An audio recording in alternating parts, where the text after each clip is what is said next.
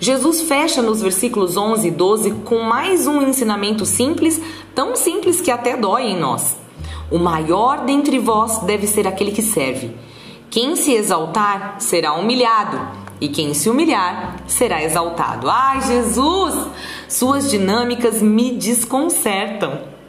Só serei grande para você se for pequena para todos. Só terei espaço e importância diante de Deus se viver servindo aos meus irmãos, buscando o último lugar, o lugar do serviço. Como corremos deste lugar, não é, amados? É sempre mais chato ficar por lá, mais custoso, mais cansativo. Ninguém me vê, ninguém me reconhece, ninguém me dá valor. A minha mãe ocupou este lugar na minha casa por tantos anos que nem sei contar. Éramos quatro.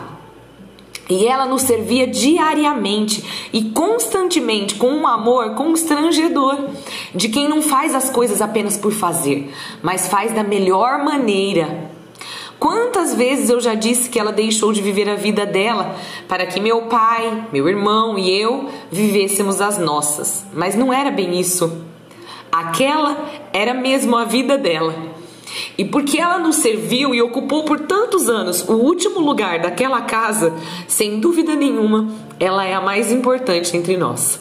Minha mãe me ensinou com muito suor, cansaço e dores intermináveis nas mãos a dinâmica da humildade. Custa a vida, amados. Não sei se você está disposto a isso, mas se quiser ser exaltado um dia, não se preocupe em ser exaltado hoje. Busque hoje, só hoje, o último lugar. Só lá, do último lugar, é que Deus te exaltará.